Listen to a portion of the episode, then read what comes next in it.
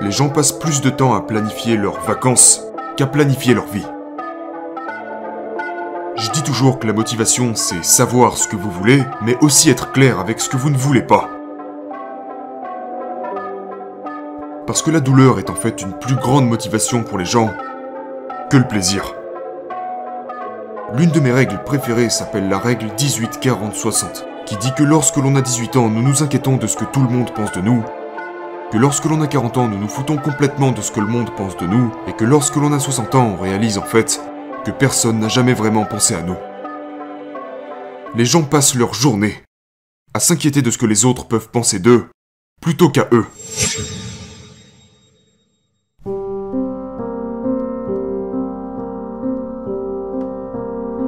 Donc vous avez ces deux zones au fin fond de votre cerveau qui font partie des deux grands groupes de cellules appelés noyaux gris centraux, à l'intérieur desquels se trouve le noyau accubain. Et quand vous les poussez, et vous les poussez avec le neurotransmetteur de la dopamine, vous vous sentez bien. Vous savez, c'est un peu comme le jackpot. La cocaïne aussi procure cette sensation. Ses adeptes en raffolent. La pornographie procure cette sensation. Les films d'horreur procurent cette sensation. Sauter d'un avion peut procurer cette sensation. Mais plus vous le faites, euh, plus cela commence à user vos centres de plaisir. Et ce qui se passe, c'est qu'il vous en faut de plus en plus au fil du temps pour retrouver la même sensation. Donc pour se sentir mieux et faire durer ce plaisir, je fais la distinction entre la mauvaise dopamine et la bonne dopamine. D'accord? Donc vous voulez faire couler de la dopamine sur votre noyau cubain à un certain rythme de sorte à ce qu'il vous maintienne heureux et stimulé, par opposition aux décharges reçues par les films d'horreur, la pornographie, la cocaïne, parce que si vous libérez trop souvent de dopamine, vous ne faites qu'épuiser vos centres de plaisir. Un fait intéressant est que les gens qui sont obèses ont un noyau accubain qui ne réagit plus comme les autres personnes. Il est atrophié, il est plus lent à réagir que celui d'une personne qui serait en bonne santé. Parce que tous ces aliments, très riches en calories, riches en sucre, riches en graisse, qui le frappent encore et encore avec de la dopamine, commencent tout simplement à l'user donc ensuite il vous en faut de plus en plus pour ressentir le même niveau de plaisir. Et vous savez, après avoir accompagné de très nombreux toxicomanes au fil des années, ce qui se passe avec les toxicomanes, c'est qu'au début ils consomment pour se sentir bien, puis à partir d'un moment ils ne consomment plus que pour éviter la dépression. Donc ils se retrouvent à consommer de la drogue dans le seul but de se sentir normaux. Mais ensuite, vous savez, le cycle d'addiction démarre et les gens se retrouvent alors piégés. Donc vous voulez toujours protéger vos centres de plaisir.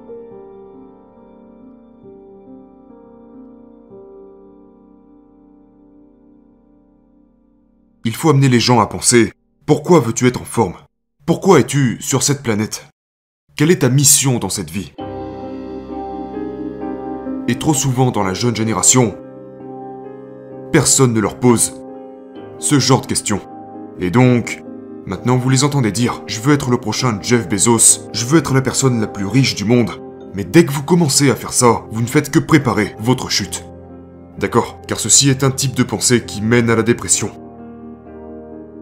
C'est aussi le mauvais côté des réseaux sociaux, car vous vous comparez à des personnes qui ne sont en fait pas tout à fait réelles. Et comme vous n'êtes pas à leur niveau, vous vous sentez inférieur, et cela vous mène à la dépression. Et au passage, vous commencez à mal manger. Vous vous retrouvez avec un faible niveau de vitamine D, votre système hormonal est affaibli à cause des toxines physiques et mentales que vous avez accumulées, et bien évidemment, ça ne s'arrête pas là, mais lorsque vous vous comparez aux autres, vous savez, je pourrais me dire, eh bien, je n'ai jamais gagné le prix Nobel, donc ma vie n'a pas de sens. C'est juste pathétique. La marijuana augmente le risque de psychose de 450% si elle est consommée de manière régulière. Ce n'est pas une bonne chose. Et la raison pour laquelle je suis devenu en quelque sorte pessimiste est que j'ai réalisé plus de 150 000 scans cérébraux axés sur le flux sanguin et l'activité du cerveau. Et à ce niveau-là, on finit par avoir une image toxique du cerveau. C'est un peu comme il y a 20 ans en arrière, l'alcool était considéré comme bon pour la santé, n'est-ce pas? Je dois boire mes deux verres de vin par jour parce que c'est bon pour le cœur, etc.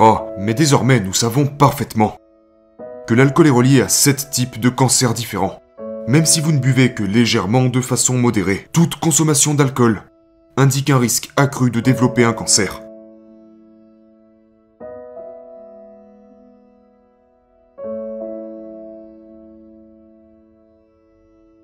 Les gens passent plus de temps à planifier leurs vacances qu'à planifier leur vie. Ce qui est un peu étrange. Donc je conseille à tout le monde de remplir sa page miracle. Qui est dans le livre Donc tout d'abord, qu'est-ce que je veux? Dans ma relation, disons par exemple, avec ma femme, eh bien je veux une relation aimante et bienveillante.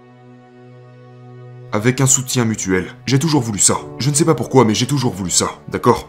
Mais quand je visualise cet idéal, quand j'ai cette pensée qui me vient en tête, je ne fais que la filtrer. Maintenant, est-ce que le simple fait d'y penser m'apportera ce que je veux? Eh bien, non, ce n'est pas ça qui m'apportera ce que je veux. Mais je le garde en tête. Maintenant, comment puis-je la concrétiser? Eh bien, si je bois, je suis moins susceptible de la concrétiser. Si je fume de la drogue, je suis moins susceptible de la concrétiser. Si je suis en manque de sommeil, je suis moins susceptible de la concrétiser. Et donc c'est d'abord la santé du cerveau et les habitudes, puis ensuite la direction claire, que je décide d'emprunter. Seulement maintenant je peux réfléchir à comment y arriver. Et c'est là que je commence à me libérer des... mauvaises habitudes. De plus, j'ai publié deux études qui démontrent que au plus vous grossissez, au plus la taille et les fonctions de votre cerveau diminuent. Donc vous devez être un minimum effrayé par, vous savez, je dis toujours que la motivation, c'est savoir ce que vous voulez, mais aussi être clair avec ce que vous ne voulez pas. Euh, parce que la douleur est en fait une plus grande motivation pour les gens que le plaisir. Quel est le moyen le plus rapide de briser une attaque de panique? Quatre étapes simples. La première est de respirer. Vous devez prendre de profondes inspirations et prendre au moins deux fois plus de temps pour expirer. Cela déclenchera une réponse parasympathique dans votre corps qui fera en sorte de vous calmer. La prochaine étape est d'écrire ce qui vous passe par la tête, parce que souvent, les pensées négatives agissent en spirale descendante et mènent à une attaque de panique. Vous prédisez la pire chose possible, et votre cerveau est tout simplement un maître pour l'empirer davantage. Donc, cassez le cycle. La troisième étape est de ne pas vous échapper. Si vous commencez à avoir une attaque de panique au travail, restez au travail, parce que si vous partez, l'attaque de panique va commencer à prendre le contrôle sur vous.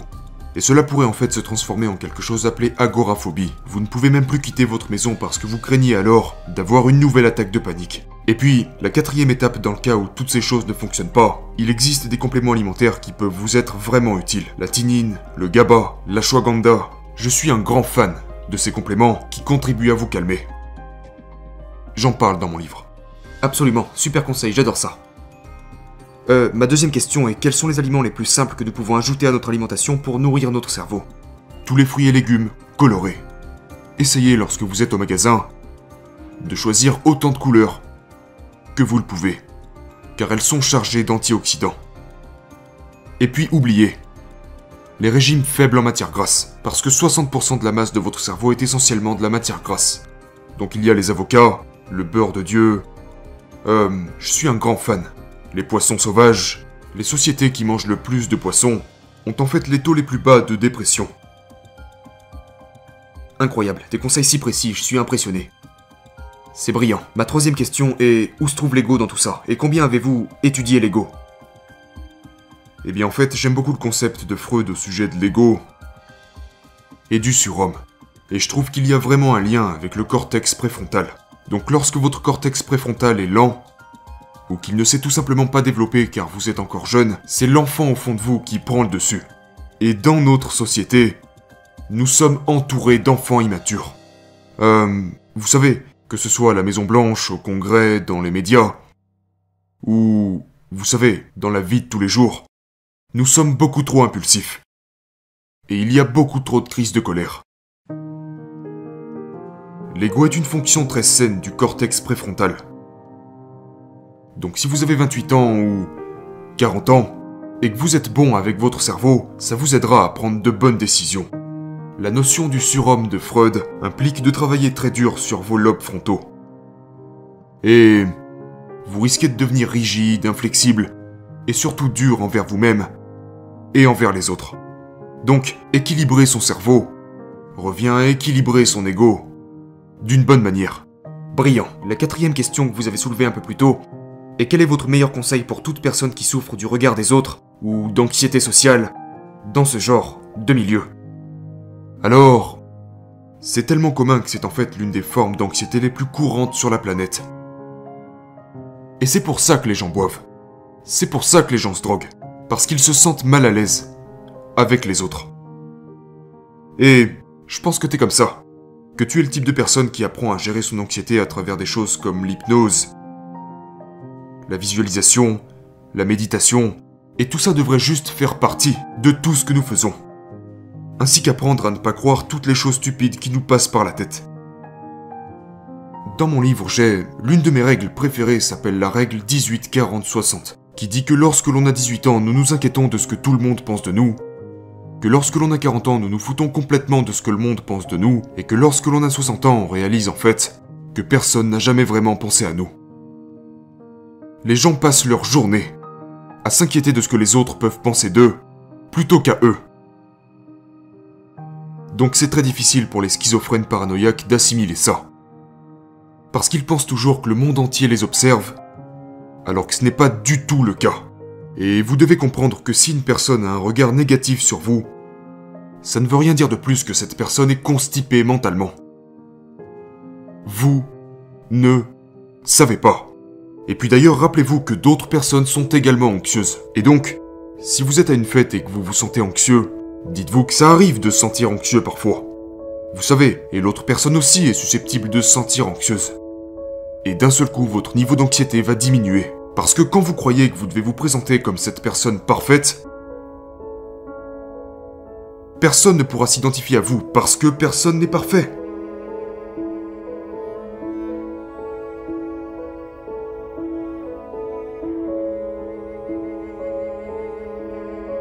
J'ai terminé mon livre avec un chapitre sur l'amour, qui dit que vous ne faites pas la bonne chose parce que vous le devez.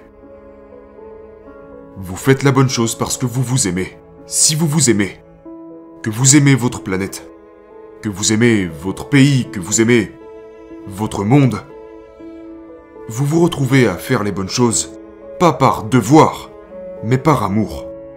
Et si vous faites les choses par amour, il devient alors tellement plus facile de les faire.